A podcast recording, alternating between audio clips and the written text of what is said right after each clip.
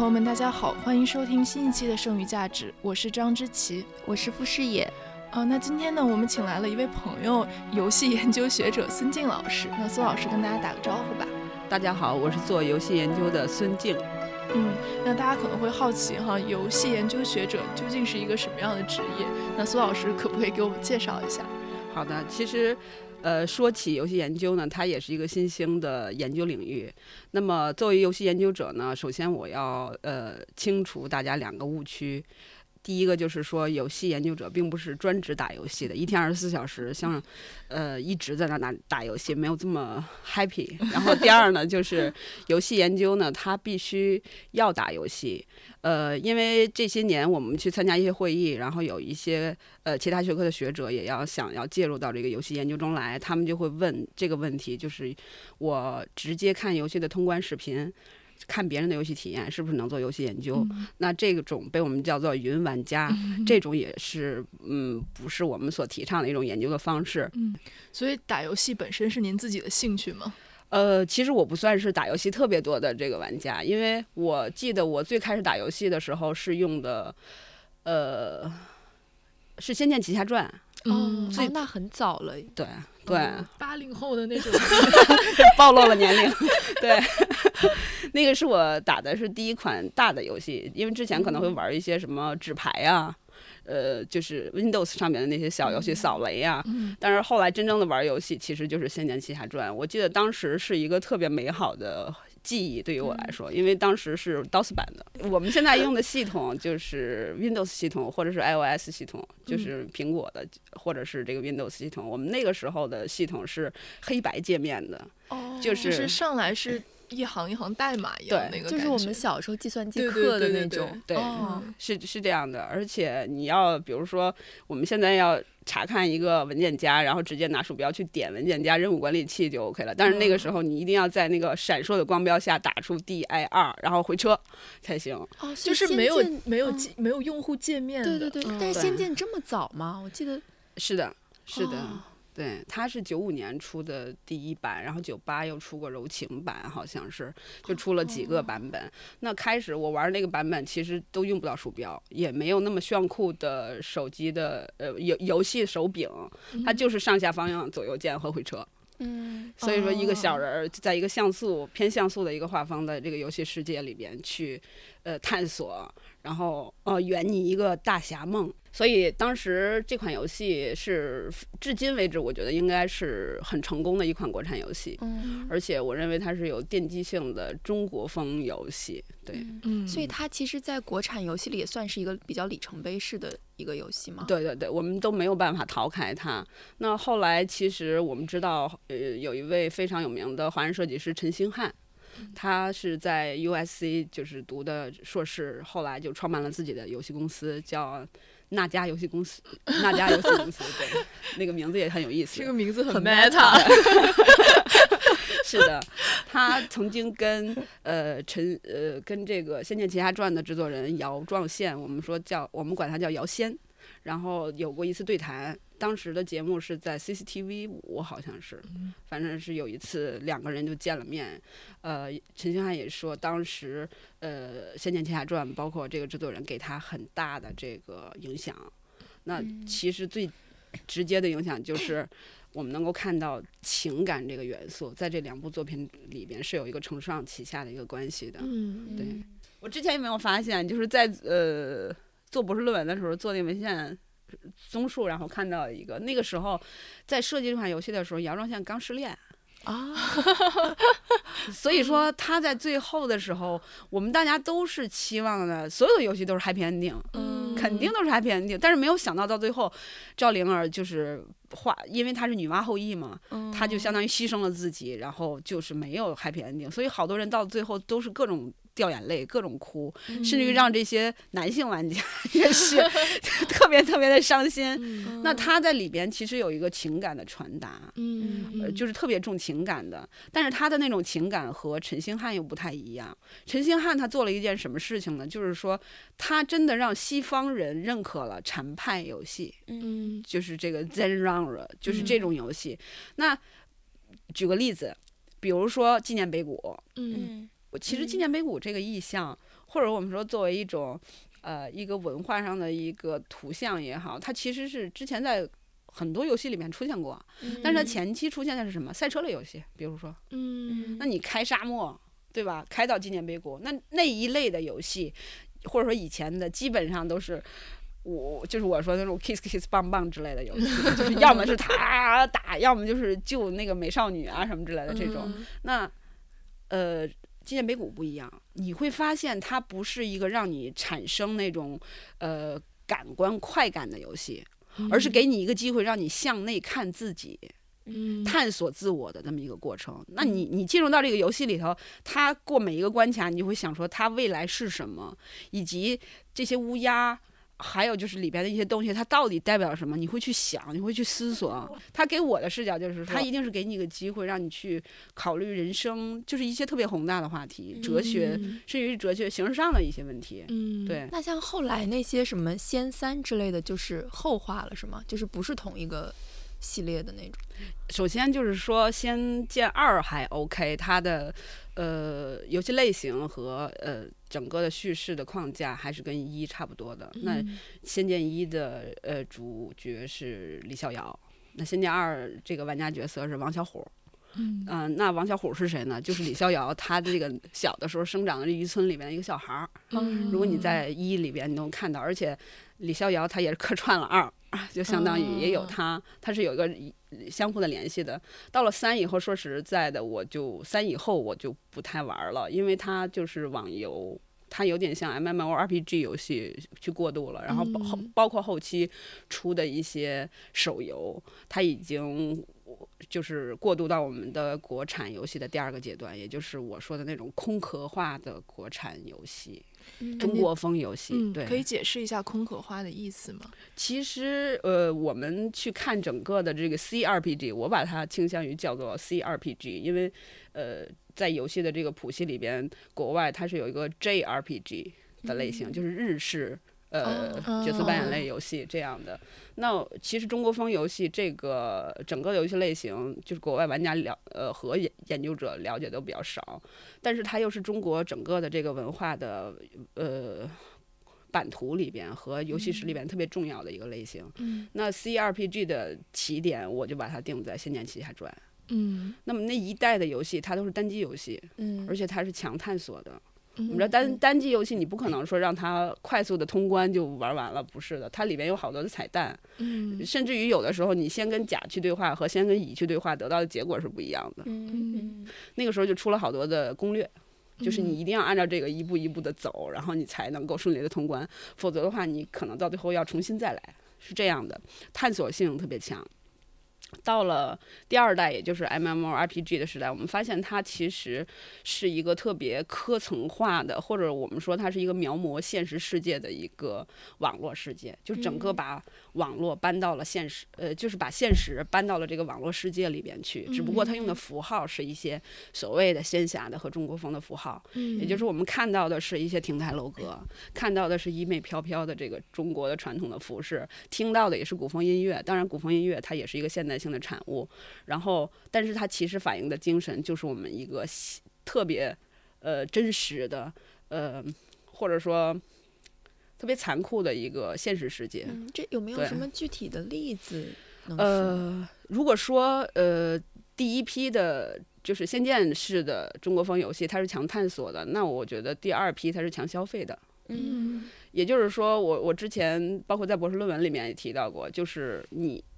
网络游戏它的程序修辞是什么？就是消费。嗯消费就是两两个方面，一个就是时间上的消费，一个就是金钱上的消消费。尤其是 MMORPG 游戏，我们中国在零五年左右，就是那几年特别火爆的，就每个游戏公司都推出过一两款 MMORPG 游戏，而且特别赚钱。那为什么呢？就是因为它整个的游戏机制，它会嗯。刺激玩家，或者说倡导玩家，然后进行去去去充值做人民币玩家。嗯，然后我给你们举个例子，你们要是有时间的话，可以去看一期那个《万万没想到》。啊，就是他那个有一期王大锤就是，呃，作为一个新手玩家进入到游戏世界里边，他呃大概十五到二十分钟吧，通过他的体验，你就能够看到那一个时代的网络游戏是什么样的。他开始进入到游戏里边是新手村。新手村一般任务特别简单，就是让你去掌握这个基本技能，然后进入游戏了嘛。结果他刚一到新手村就被村长就给捅死了，就是如此反复了几次。结果呢，他后来终于说：“我找到了解决办法，怎么办？充值。”他充值了之后，他发现这些包括大 boss 都在那儿乖乖的站着，跟他说：“你想怎么死，我就让你怎么；你想让我怎么死，我就我就怎么死。”就这样的，火箭炮还是怎样都 OK，我自杀都可以。对他其实这个事情就是看起来比较荒诞，但是确实反映出那个时代的这个。呃，MMORPG 游戏的问题，就是甚至说，我们说全球的 MMORPG 游戏，它其实都是给你提供了一个战场，因为它是无止境的，不会结束，没有结尾，它永远有那个游戏空间在那里。你在里面做的就是要么杀怪，要么就杀别人，嗯，就是不断的在消耗你，你想在这里边待一辈子都可以。哦，所以就也是会引发一些有有的人自制力不太强，就会过度游戏之类的，这这这样的困扰是有的。呃，最多的土豪玩家当时就是在这个服务器里面可能会花掉上千万 人民币。对，你举个简单的例子，比如说你在这个 MMORPG 里面要社交，就是要跟人交朋友，就要交往，呃，举行一个婚礼或者拜师仪式，它是有。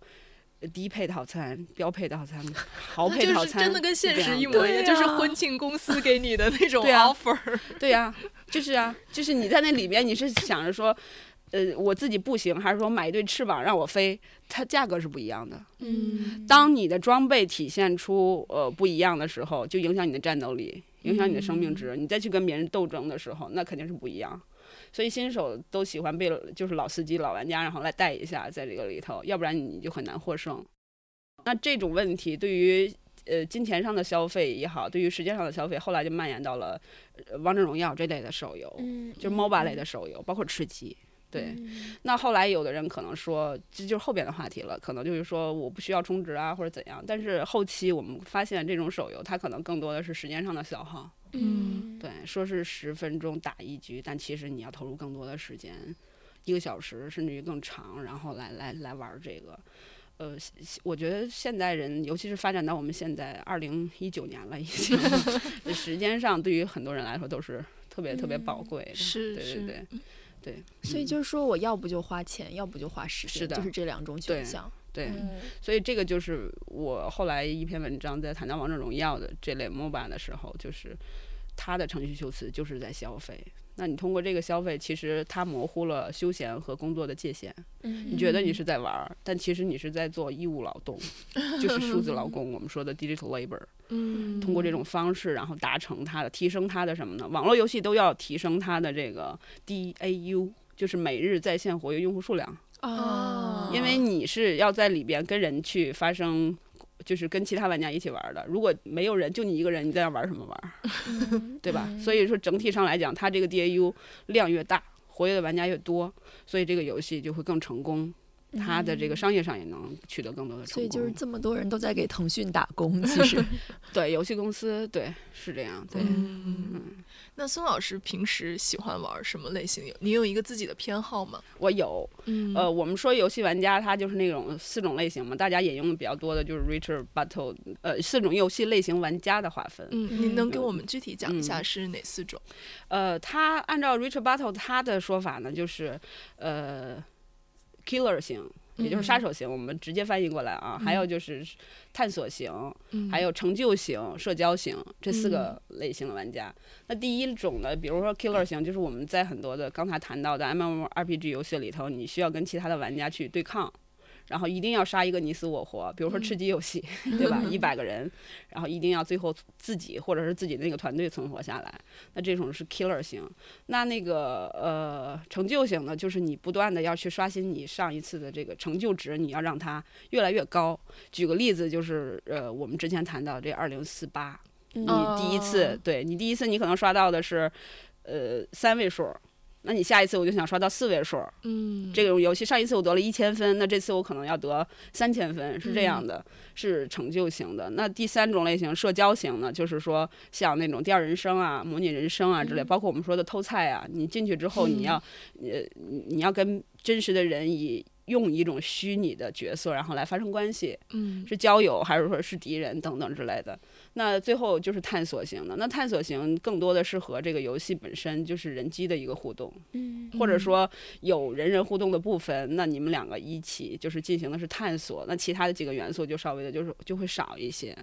呃，就是简例子的话，我能举的，比如说像陈星汉的这个《风之旅人》，嗯。像 Minecraft 其实也有一点，就是很强探索类型的这种嗯我的世界这样的。那这几类游戏里头，我个人是喜欢探索类的。嗯为什么呢？因为我本身对杀手型的和成就型的都不是特别的呃感冒，因为嗯，我是喜怎么说呢？我我要是玩一款游戏，我了解到它大致的游戏机制和游戏类型，我就 OK 了啊。那呃，社交型，我觉得在真实世界中，我的我更喜欢把亲密关系建立在真实世界里头。嗯呃，即便是呃，就是用游戏的方式去做的话，可能就是跟我的朋友一起去玩儿，或者是达成一个一个基于真实世界的一种社交关系，所以这样也不会说有隐患，就是把自己所有的这个情绪、情感也好，基于一个虚拟的世界。嗯因为之前在 MMORPG 游戏，就是魔兽时代那个时候已经出现过类似的问题，比如说当时有一个叫同须门的事件，你们听说过吗？没有，你们可以去，就是嗯暴露年龄。然后当时是有个男玩家，他的那个，我们说就是这个代号叫童虚，然后他在那里边、M M R R P G 游戏里头，就是不管你现实生活中怎样，我们可以在里边交友、结成师徒、结婚。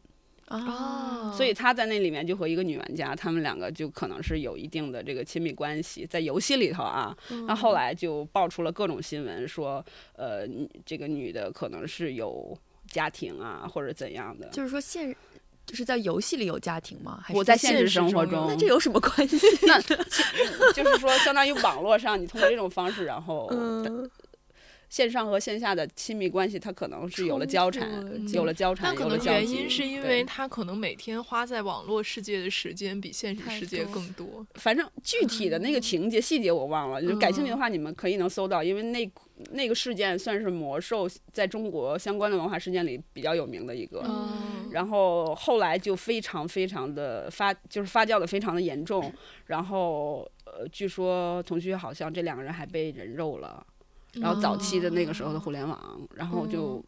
影响就特别的大。然后那个算是我觉得，呃，你在进行社交或者说在游戏中进行社交的时候，嗯就是界限很难，就是线上和线下关系，就是那种界限很难。嗯去把握，这个是一个例子。另外的例子就是，有的青少年玩家可能在玩网络游戏的时候，可能会受到一些坏人的一些觊觎，就是他们会通过网络的游戏，或者我给你一点好处，然后你来，呃，给我一点好处，就是最终青少年可能是会受到伤害，甚至于会丢掉性命的这种。哦这种玩这种例子也是有的，嗯呃，我我个人也不是特别喜欢这个。但我觉得就很有意思，就其实现在那种直播呀，就是给主播打钱啊，包括就就他那种亲密关系，好像就你会会感觉那个雏形是在游戏时期就已经就埋下那个种子的感觉。但我觉得可能那个时候大家不太习惯一个在虚拟世界里建立的亲密，因为现在追星啊什么的，就是对对对，他那个其实情感投入也是很大的，对没有人觉得说你在现实中是一个有伴侣的人，然后你在嗯追星现场喊什么“老公我爱你 ”，就是会对，构就是现在这种已经很常 见，对对但当时就我们现在听这个新闻就会觉得很震惊，就是为什么你们就是就是他现实生活中的亲密关系跟网络上就是也不发生冲突，对，嗯，还其实是没有冲突的，嗯是因为我研究生的时候，我们宿舍有一个女孩儿，我就不说名字了，她的魔术打得特别棒，嗯就好多人都说女玩家好像呃打硬核游戏打得不行，但是我认识几个人，他们真的这种游戏的技术上来讲，各方面的还是挺强的。她当时带着我们整个宿舍的人打这个跑跑卡丁车，她就带我们去刷分儿的，你知道吗？我们就是跟着她，就是去挣等级的，对。他要在的话，我们大家就都 OK；他不在的话就，就就差很远。嗯然后他是属于，比如说家老家是南方人，他就会定期的和家里面那边的男朋友啊，还有就是一些工会的呃朋友，现实生活中他们应该也有交集，然后去、嗯比如说网吧去打一打，他就把它当成一种维系现实生活。关系，或者说呃线上线下交融的比较好的啊这样的一个例子了。这就好像说朋友一起去唱个 K，还是朋友一起去打打个游戏。是的，是的，是的，嗯就对。刚才孙老师也提到说，大家就是刻板印象里面女生打游戏不如男生哈，就是嗯我们因为今天很想聊一下一个话题，就是说游戏当中的这个鄙视链的问题，男嗯男玩家和女玩家之间肯定是存在一个鄙视链的，是吧？对这个你说的这个话题特别有意思，因为在国外女性玩家就真的很不占优势。甚至于，当男性玩家发现你是女女性的时候，他会直接就破口就大骂了，就毫不留情。他们觉得游戏，尤其是硬核游戏，是一个男人的世界。嗯那在中国就不一样，一旦男性玩家发现你是个妹子，他会态度特别好。但是我我这么说，就是态度好，并不意味着说男性不鄙视女性。嗯，那他觉得女性必须一定是落难公主似的要被保护的，嗯还有就是女性玩家能够给我们。就是这个汉子的这个游戏活动增添一些情趣和一些 乐趣的，嗯他们是抱着这样的状态然后去做的。那么这个是其中的一种表现，另外一种表现就是反映在比如说女性玩家如果要去做做了直播呀相关的活动，那他们 coser 啊，就是这种呃大型的展会去做这种展台的这个呃商务也好，营销也好，那他们就会觉得更多的是在呃。可能看的就不是游戏本身了，看的也不是说技术本身，而是看的是女性的身体，嗯对，就是这样的，可这是一种鄙视链。那么另外就是谈到一种鄙视链，就是整个的玩家体系中，我发我觉得全球可能都都会有，因为游戏玩家类型还是不一样的，有硬核玩家，有休闲玩家。那硬核玩家呢，他们就会玩儿。呃，现在啊，玩主机游戏的就会比较多。如果我们要是拿游戏设备，然后来区分一下，我们发现，呃，玩主机游戏的人，他们会觉得啊，我们玩的更硬核，我们的设备更好，嗯我们的这个电视都是显示器都是五十五寸的，特索尼的，然后特别的流畅的四 K 的，对吧？你我们能够感受到游戏设计团队的每一个细节和每一份用心。嗯那他们可能就会对这个 PC 的或者是手机类型的玩家就会有一些。我们说鄙视吧，是这样的。嗯为什么呢？因为这些人的这个设备肯定是没有我们更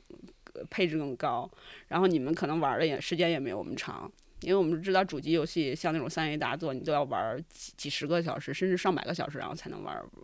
通关，是这样的。嗯手机游戏不是一把就那么几分钟，或者说十十来分钟。那最底端的可能就是网页游戏的玩家，嗯就这类就是极极休闲的这种，就是时不时的偶尔玩一下，或者说，呃，人家就会觉得说，尤其主机玩家就会觉得说，页游玩家你你你的审美啊、你的标准啊、趣味啊、技术啊，就都不如我们，因为越休闲的玩家其实对技能要求越低，嗯嗯对，对设备的要求也越来越低。所以他在这个鄙视链里边，我们看到的不仅仅是一个对游戏的选择，或者说趣味的一个东西，更多的我们也能看到一些，呃，基于资本或者说金钱你自己的这个财富值的一个、一个一个一个金字塔。对，那不如我们就聊一下王者荣耀好了，就是嗯它是如何成为一个就是风靡全国的，包括一个很全民性的这种嗯游戏。嗯嗯嗯其实元素有很多，我之前在文章里面也提到过一些。最简最直接的一个就是 MOBA 这类游戏，它就是游戏机制，它并不是王者荣耀独有的，嗯，它是从魔兽啊，就是从暴雪的它的一系列的这个作品里边沿袭下来。它本身有个特别受、特别大的这个硬核游戏玩家粉丝群体，嗯嗯就是他们喜欢这种机制。那这个地图，王者荣耀的地图，它就是有原来的地图，比如说你去看英雄联盟，你会发现他们的地图是一模一样的。嗯，所以英英雄联盟作为一款就是很成功的电竞产品，在全球已经有很多的粉丝了。嗯那在这种情况下呢，他呃王者荣耀做了一个什么事？就是做了一个手机上的移植。嗯但是从技术上来讲，这是一个很大的成功，因为之前的呃同类型的游戏都是基于电脑。就是 PC，我们说是，那但是它一旦是就是移植到移动设备上的时候，它就把它的玩家群体迅速的以几何级数这样的形式扩大了。嗯扩大到休闲玩家。之前，呃，如果你们感兴趣，去去看这个 Jasper Zhu 的这个休闲游戏革命，嗯他你就能够看到他对游戏玩家做了两个分类，一个就是我们说的硬核游戏主机。它有嗯更好的游戏设备，有更好的游戏技术，然后对游戏投入更多的时间。那么另外的更多的人呢，他可能就是休闲玩家群体，包括我们在座的每一个 都是休闲玩家，对。嗯然后我们对游戏设备没有那么高的要求，只要能给我一把，我迅速能玩儿，简单易上手，技术门槛儿低，嗯这样就 OK 了。所以说，王者荣耀做了一个这个事情。那其他的原因呢？还有就是，比如说它本身的流量也很大，嗯，基因为它是于基于微信的和嗯 QQ，、嗯对，另外就是在后期的营销啊各方面，所以说造成了它本身就是就一下子就成为一个呃现象性的话题，然后就给爆嗯出来了。嗯呃，再加上其实有一些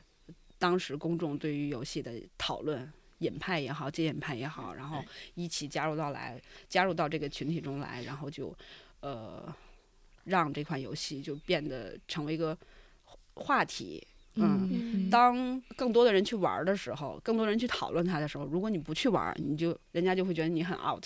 你去跟别人社交，就真实社会中的社交，你就没有这个话题了，那你就觉得很有焦虑感，就是这种 FOMO，对吧？是嗯我想到，就我之前跟几个朋友吃饭，然后大家就都是人手一个手机，然后大家就开一局，然后我就在旁边不知道干嘛。对，下一次人家就想说不带他了。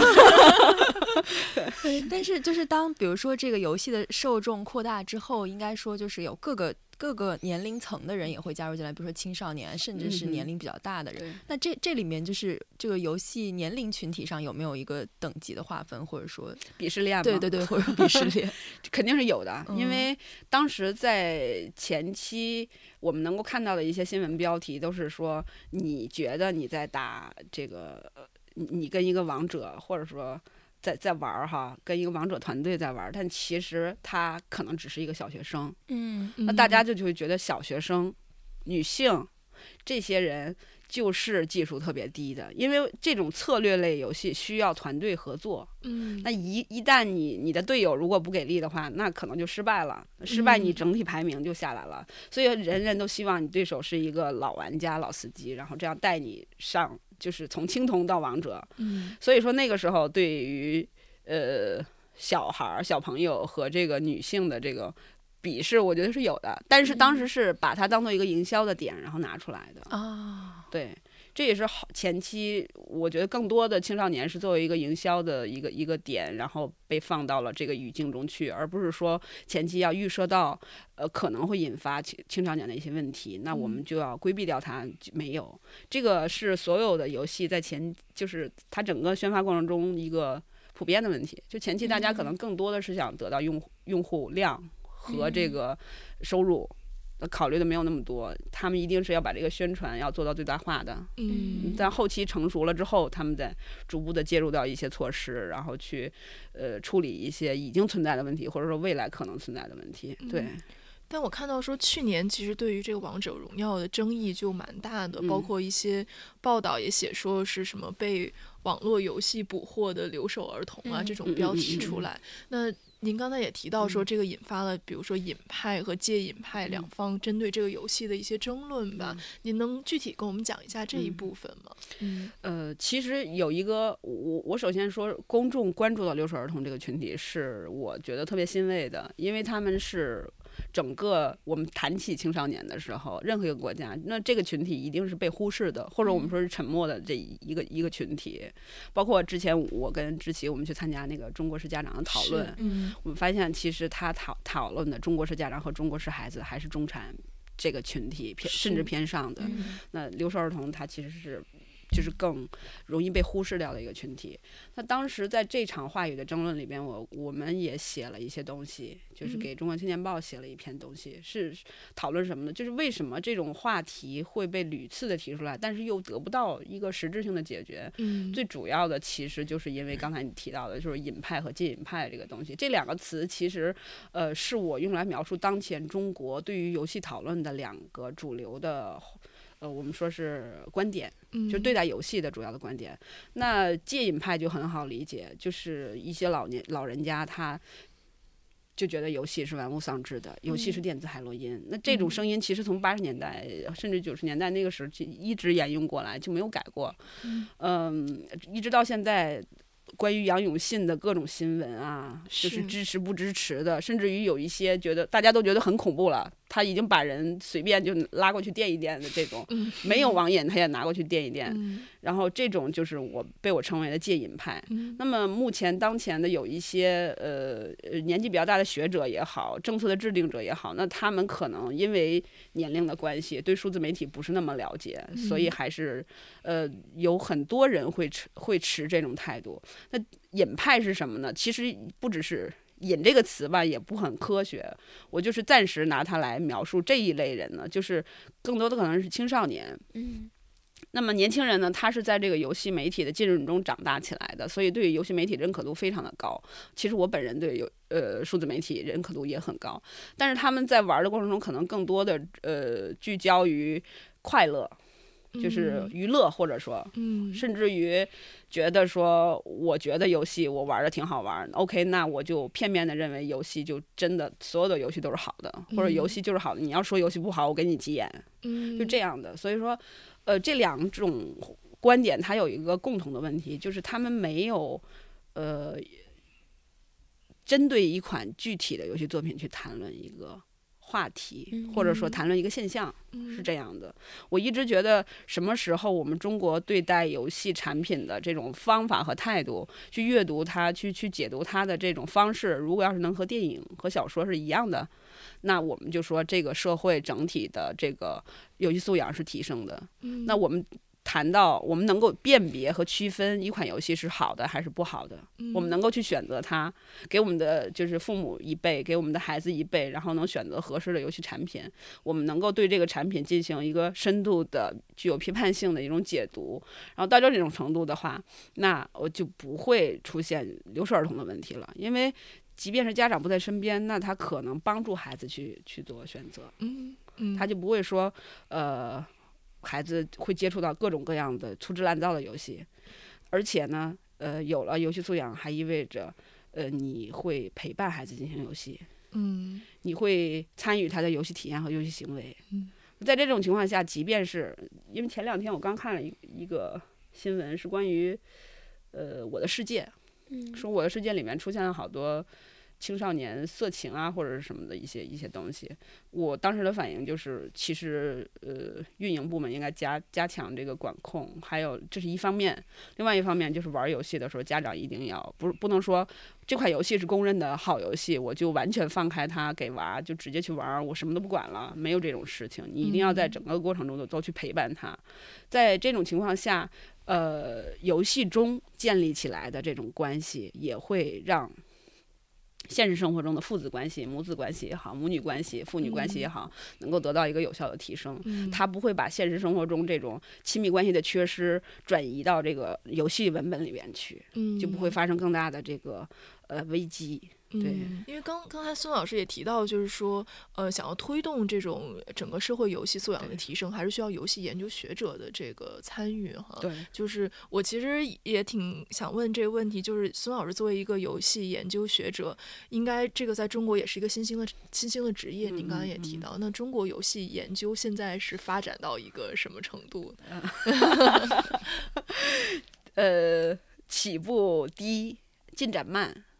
对我这个比我之前的这个 评价要要稍微委婉一点。对 我之前对，因为呃，怎么说呢？我们中国的游戏评论是真的是特别特别的晚。就整个从游戏研究的脉络上来讲，从国外，它现在已经是一个非常成熟的学科了，而且它是始自七十年代。七十年代的那个 simulation gaming 它就已经创刊了，而且现在依然在运营。嗯那这意味着什么？就是国外从游戏研究、从游戏教育、从游戏产业和这个教育的互动上来说，它已经是一个很成熟的一个体系了。嗯但是反观我们国内，就是从八十年代开始译介国外的一些文章，然后慢慢的谈的话，大家更多的也是谈上瘾、谈游戏引发什么什么样的疾病之类的、嗯这种。呃，真正的对游戏作为一种文本来分析的话，应该就是近几年的事情。嗯，然后其实从九四年的时候，我们发现，比如说边小春，还有就是张一楠在那个人民日报海外版上的一些文章，他们在试着去引导或者说提出一个新的观点，就是游戏可以作为一种形式、呃艺术形式，然后去讨论。嗯，但是还是那句话，我们国内游戏作品就是真的也不太给力。嗯，就是不太好，没有那么成熟。那另外就是说，呃，这种声音还是蛮在学术领域内还是蛮怎么说前卫的，在那个年代，即便是在现在，一些老人家可能会觉得我做的东西就特别 low，就是什么都不是，然后他就是不务正业呀。就是是是这种东西，嗯，但其实他们没有意识到数字媒体或者说呃游戏这种文本，它其实在现实生活中有很重要的一个比重，就是我们大众娱乐也好，大众文化一个特一个特别重要的、不可忽视的一部分，然后需要去研究。嗯，这种呃学术体制上面的这种障碍还是蛮多的。嗯，呃，这个是其中的一个原因。另外一个原因就是因为我们国家在对待这个游戏的。呃，我们在讨论它时可能会有一些阻碍，因为大家可能呃，比如说会考虑游戏的舆情会引发公众的一个抵触啊，或者反弹呀等等，就是这种特别小心翼翼的，然后来讨论游戏这个事情。嗯，那主要原因其实还是因为大家不了解，嗯，了解的够少，就是多少，就是会怕引发一种谈游戏色变的这样一种。但其实现在已经是这样了，嗯，对。对，所以说主大家谈起游戏的时候，总是会特别小心翼翼的，基于各种原因。对，那呃，第三个就是涉及到我们研究者的层面。我们知道，研究者就是从 PhD 阶段或者 Master 阶段，然后你去做这个游戏相关的研究。那这一类玩家，就是之前我做博士论文的时候，我经常开玩笑嘛，就是呃，包括我答辩的时候，就是我会说，别人问我说为什么选这个题，我就说。大部分做学术的人不玩游戏，玩游戏的人又不做学术，当时正好是跨学科跨到这里了。对，可喜的是现在有更多的年轻人，然后愿意来谈，从自己传统的学科，新闻学、社会学、人类学啊等等这些角度，然后来谈。而且很多人就是我们，呃，现在留学生也很多了，就是在国外读书，他们受到的这种思维和方法的训练，还有就是对游戏的一个。呃，关注啊，各方面它都在都在转变，会越来越好。我觉得未来五到十年，呃，慢慢的相关的学术成果会越来越多。嗯，对。但是中国原创性的、优秀的游戏研究的书啊、文章啊还是少，特别少。嗯嗯，我记得上次我们聊天的时候，孙老师提到说他在那个二外开的那门课叫什么名字？就是一个 典型的挂羊头 卖狗肉型的一个课。哎呀，这个这句话千万不要让领导听见。对，因为当时是呃有一门课，因为有教学任务，有一门课叫做西方美学前沿。对。但其实是一门游 戏研究的课。对对对对对，我就是相当于公器私用，就是既然是前沿，OK，我就给你。我当时想的是，既然是前沿，那我就结合一下我的优势，然后讨论一下数字媒介。嗯，数字媒介或者说数字媒体美学。那这个数字媒体的话，我就直接落到游戏上面，然后去跟大家聊。我是试着想说，大家都觉得游戏是娱乐。嗯，当我们就是我的游戏研究的任务，就是严肃的去看待游戏，嗯，去评价、去去评价它、去评论它，或者给他们一种理解游戏的视角。所以当时结合着文化研究的这几个呃人的文化属性，就是性别、种族。阶层、年龄这些等等，包括呃功能游戏，我们那时候叫严肃游戏啊，还有一些情感、情感的设置、电竞啊、直播呀之类的这些这些话题，然后想给他们呃提供一些就是国外比较前沿的呃理论的探讨和文本的分析，然后结合中国的这种游戏文本和他们了解到的东西，然后进行一个一个阐述。上次我们还跟孙老师讨论到一个话题，就是所谓的叫严肃游戏哈。那因为我我们跟孙老师其实都共同的关注到了一款最近引起过一些讨论的一个严肃游戏，是一个印度的开发团队他们做的一个解救被拐卖做性工作者的女性的这样一款游戏，然后。哦，我们上次其实跟孙老师聊了很多关于严肃游戏的话题啊。首先从这个名字开始，因为我们说它其实有点像严肃八卦，它是一个两个意思相悖的词组成的这样一个专有名词。那孙老师可不可以解释一下这个词是什么意思？嗯，我现在正在做的那本书就是关于严肃游戏的，但是国内其实都是把它。就是叫做了功能游戏，因为整个的这个功能游戏的这个词，它的生产过程，它其实就是一个很复杂的过程。嗯其实我们要直接翻译过来就是 functional games。嗯。但是我们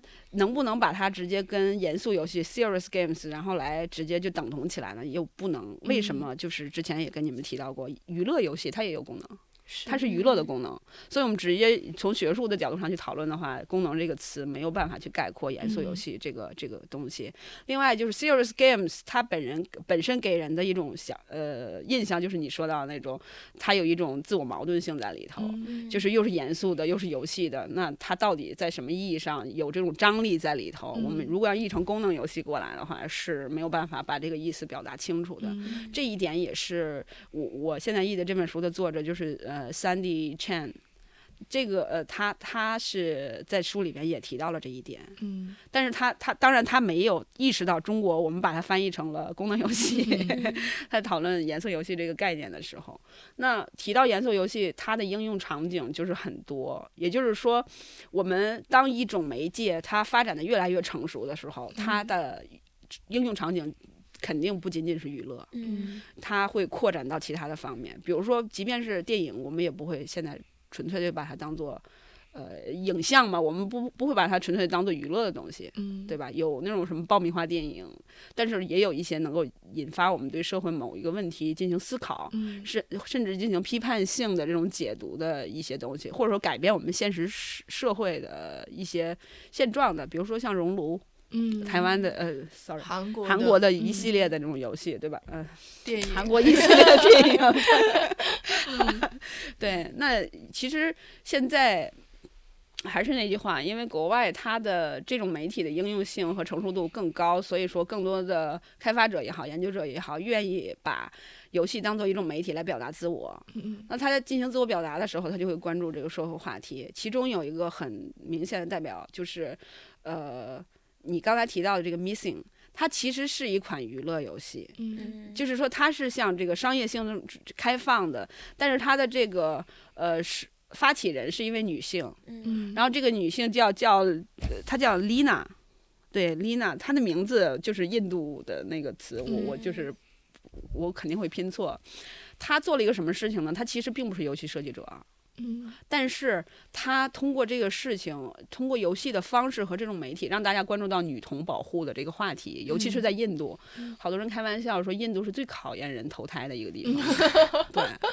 不仅有这个种姓制里在里头，而且还有性别在这里头。那这个游戏好，我相信国内对独立游戏感兴趣的人可能都关注过它。它是一个什么事情呢？就是你在这里边，你要扮演一个被拐卖的游戏一个女童。嗯，你在这里头，你要想尽办法逃。出来，嗯，但是你为了逃出来，你要做一系列的任务。你在做任务的时候，就是说对自己的一个伤害。比如说最简单的一个初期的任务，就是你要站在大街上，你要去招揽顾客，嗯，然后他给了你钱，你攒够了足够的钱之后，你才能有时间和资本，然后往外逃。嗯，就是我玩这个游戏，我玩了两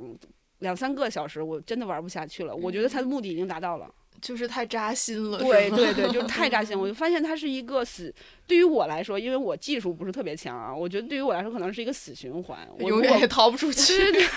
对，觉得很痛苦。每天一起来就是重复的这个工作，让我觉得特别痛苦，而且是我特别不愿意做的那种任务。嗯，所以我我觉得有像这类游戏，你不用玩通关，嗯，它也能达成那个目的。嗯对，然后以这个呃游戏为基础呢，这个丽娜她就做了一系列的展览啊，还有就是相关的活动，包括专建了专门的网站，让大家关注到印度的女性，尤其是女童这个群体，我们应该更多的给她一些什么样的支持和关注，嗯这个是特别有意义的一个事情。嗯那它起到的是一个特别呃对社会，我觉得是正向的一个引导和、嗯和和和和一个怎么说影响是这个。嗯那其他的其实，比如说，呃，我之前写的那篇文章里边也提到了 Lindsay Grace、嗯 Joseph Delap，还有就是新加坡 MIT 的那个实验室，然后开发的一些游戏。那么他们，呃，是两个啊，一个就是比如说 Lindsay Grace 他自己有一个网站叫 Critical Games，嗯就是他会用游戏的方式来反思，呃，现实生活中的一些性别啊、种族的议题，尤其是嗯种族。嗯，他本人是一个非裔学者，看照片应该是了。然后他的举一个例子，它里边就是谈到了，就是设计的游戏机制，就是所有的 NPC，就是玩家角色和非和敌人，就都都一样。而且那敌人里边，他可能呃跟那个你的朋友队友可能帮助你的人也都一样。在这里头，他其实就是想告诉大家一个特别重要的，就是你没有办法通过一个人的外貌、外貌和肤色，然后判断一个人到底是什么样的。嗯。另外的一个我比较喜欢的艺术家就是 Joseph Delap，他也是我们合作的这个阿伯泰大学的一位教授，他做了很多的艺术性的作品，就是在反思战争的问题，嗯。嗯。而且他的。呃，他的厉害的地方就是以以以彼之矛，就是怎么说，以彼之矛攻彼之盾这种，嗯。他都是从这种暴力游戏里边、射击类游戏里边取材，嗯然后用这些文本一改写，变成了一个反战的一个主题。因为，刚才苏老师讲，我我就想到说，包括您说的这个解救女童呢，还有这嗯。个反战的这个游戏，还有包括我之前也有关注到一个是讲一个叙利亚的移民的女童，嗯然后她怎嗯么成长的故事，然后嗯。很多人也说玩的过程特别扎心，就觉得说很难受这种，它其实是违反了。就是反对我们之前游戏的那种给你快感，然后让你很开心，让你从里面有成就感的这种机制。它是正好把它调转过来，它是故意让你很不舒服，然后很挫败，然后这种机制是不是就是说这种严肃游戏和娱乐性的游戏一个很重要的一个差别呢？嗯，是其中的一个重要的元素。嗯你这个问题就是也有点复杂，嗯，就是在游戏里面，其实挫败感是快感的一部分，哦，你不可能一直成功。嗯，因为我们说这个，呃，心流体验就是 flow，你要去搜，嗯它是一个嗯心理心理学的一个概念。嗯心流体验放到游戏这个文本里边去的时候，它一定是曲曲线上升的。嗯，这个横轴和纵轴，一个是游戏难度，一个是技能的高低。嗯嗯，当你的游你觉得这个游戏太过于简单的时候，你就不玩了，嗯嗯没有乐趣。当你觉得太我就喜欢玩这种，不不要给我带来任何挫败感就好。就美好的世界是吗？就是现实中挫败感已经太多了，我不想再自找一些挫败感。那你适合玩那种什么农场啊，种种我就菜适合玩那种 Candy Crush，就是随便 crush 一下，然后 crush 不过我就不玩了。呃，所以说有有一个位学者专门写过一本书，就是关于这个失败的，嗯就讨论游戏中的失败。失败是游戏中必须要有的一个元素，你嗯完全没有失败，那简直是，呃，这个这就不是游戏了。嗯，那回到刚才我们说到的这个话题，就是说，严肃游戏它可能更多的给我们是，或者说关注社会话题的这些，可能给我们更多的不是一种傻乐的一种游戏体验，嗯，而是能够让我们去反思这个社会和世和这个世界的。嗯影响我们看待世界的方式的，这个确实是它特别重要的一个点。嗯就包括你提到的这些叙利亚的这种游戏，那有好几款新闻游戏都是关于这个叙利亚的、嗯，您能解释一下新闻游戏是什么样的一个概念吗？呃，新闻游戏它严格意义上也算是严肃游戏的一个类型，它嗯其实是属于什么呢？就是嗯，呃，甚至于我们可以把它当做一个独立的类型来看待。嗯它呃，比如说在符号的表示上，有的记者然后他来做这个游戏，他就是用大量的文字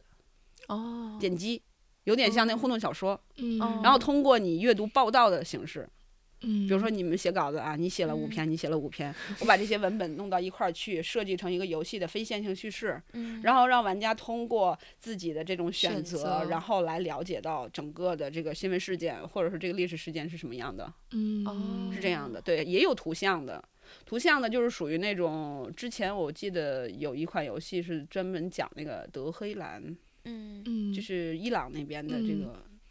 那个、那个、那个、那个历史事件的，嗯它就是也用了好多呃历史性的材料，包括纪录片的影像啊，还有嗯就是文献。它其实想给人们呈现的是另一个角度的那个事件，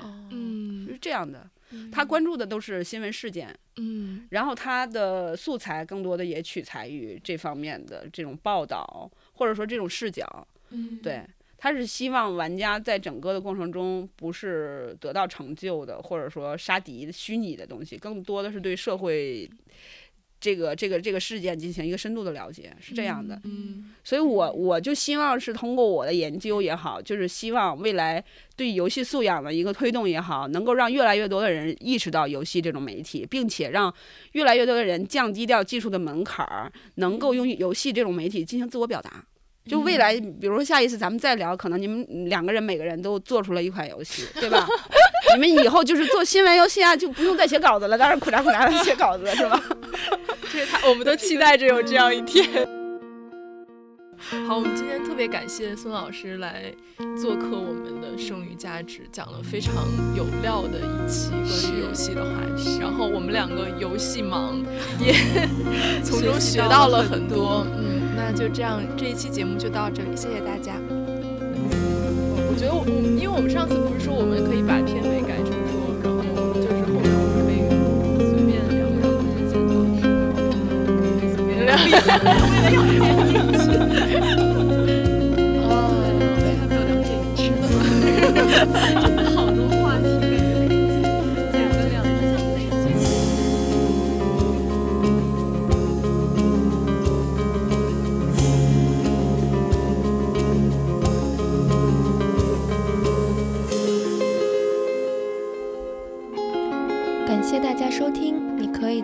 Podcast 喜马拉雅上关注我们，也可以在微博上搜索我们，我们的微博是剩余价值 Surplus Value。